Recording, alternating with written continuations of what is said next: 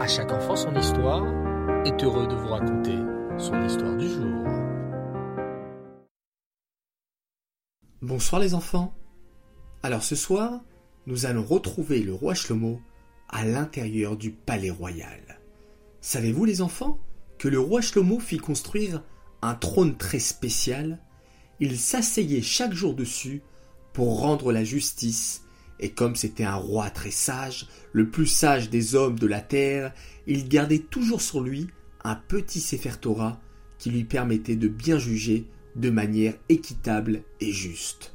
D'ailleurs, à chaque fois qu'un de ses sujets avait besoin d'un jugement, il en ressortait toujours très heureux, et même celui qui avait fait des graves bêtises sentait que le roi Shlomo avait jugé comme il le fallait.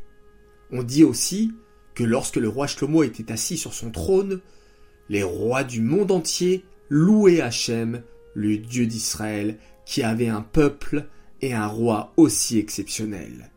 Mais qu'y avait-il de si spécial dans ce trône? Il fallait trouver quelqu'un de très spécial pour construire un trône aussi spécial. Il y avait un homme qui s'appelait Hiram, et il habitait la ville de Tsor, et c'était un artisan d'un très grand talent. Le roi Shlomo le fit venir au palais et lui donna de l'or, des pièces précieuses, des diamants de grande valeur. Mon cher Hiram, lui dit-il, je sais que tu as des mains d'or, que tu sais fabriquer des objets d'une grande beauté. S'il te plaît, construis-moi le plus beau trône du monde. Ne t'inquiète pas, je t'ai préparé un plan et je vais t'expliquer comment le réaliser. Hiram acquiesça de la tête et attendit les ordres du roi Shlomo. Le trône était fabriqué tout en or, d'une manière spéciale, en forme de crocodile, avec tout un système de rouages pour faire bouger tout ce qui était construit sur ce trône. Fermez les yeux, les enfants, et imaginez le trône du roi Shlomo.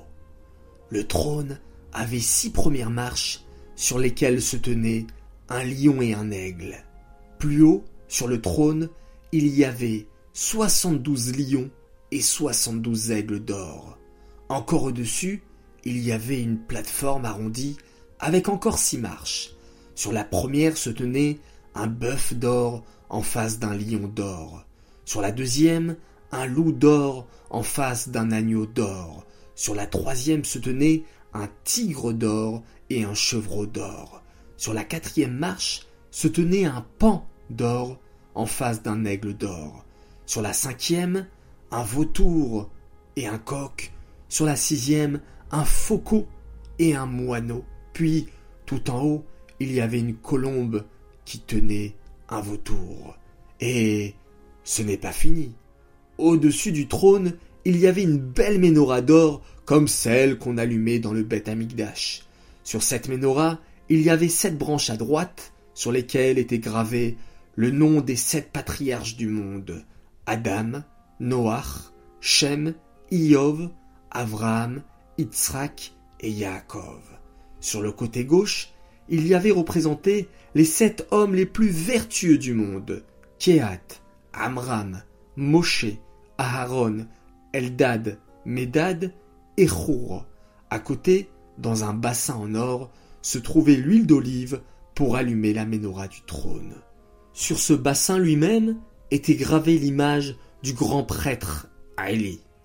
Deux bras d'or en sortaient où étaient dessinés les deux fils Hophni et Pinchas. D'entre les deux bras partaient des tuyaux en or avec l'image des deux fils de Aaron, Nadav et Avihu. Gardez bien les yeux fermés, les enfants, et imaginez cette merveille. 24 vignes d'or.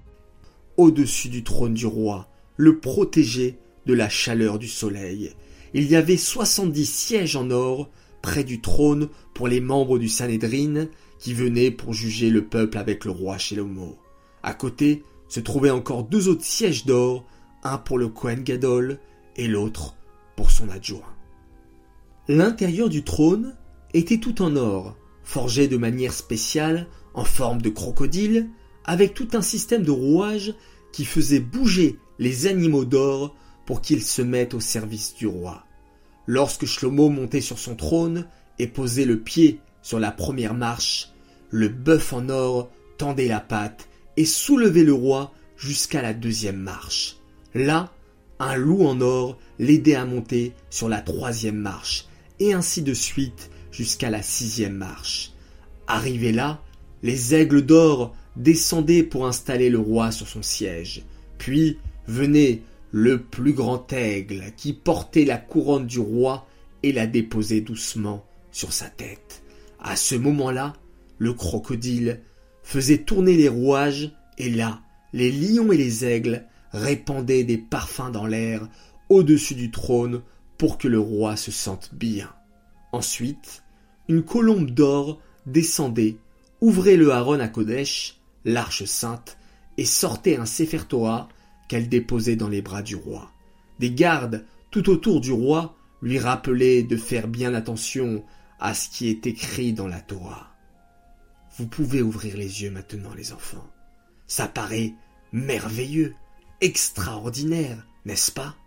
Quand le roi devait juger, il écoutait attentivement la demande de chacun, et s'il s'apercevait qu'un témoin ne disait pas la vérité, il actionnait le mécanisme du trône, et tout à coup le bœuf d'or se mettait à beugler, l'aigle trompetait, le pan gloussait, et tous les animaux ensemble poussaient chacun son cri.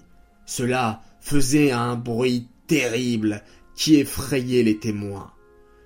Il vaut mieux que nous disions la vérité. Si nous continuons à cacher la vérité, comment tous ces bruits étranges vont-ils s'arrêter?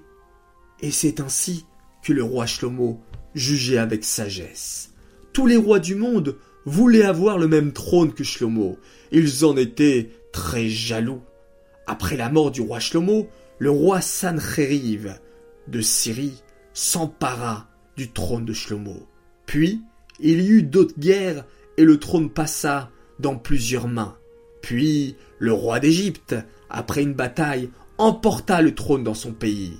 Mais quand il voulut y monter, devant ses ministres et ses serviteurs, il reçut un grand coup par un des animaux d'or. Mais le roi continua à monter sur la prochaine marche. Il ne voulait pas avoir honte devant tout le monde. À la deuxième marche, le lion d'or le frappa à la hanche, et le roi n'arrivait plus à marcher. Il boitait tout le temps. On l'appela le pharaon Néco, le boiteux.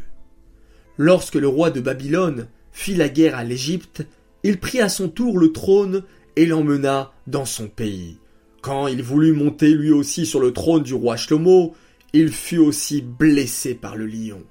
Petit à petit, le monde entier eut peur de monter sur le trône, mais tous les rois voulaient s'en emparer. Achashverosh, le roi de Perse, le prit seulement pour avoir un modèle pour pouvoir se faire construire le même trône. Il fit venir les meilleurs artisans qui travaillèrent très dur, mais ne réussirent jamais à faire le même exactement.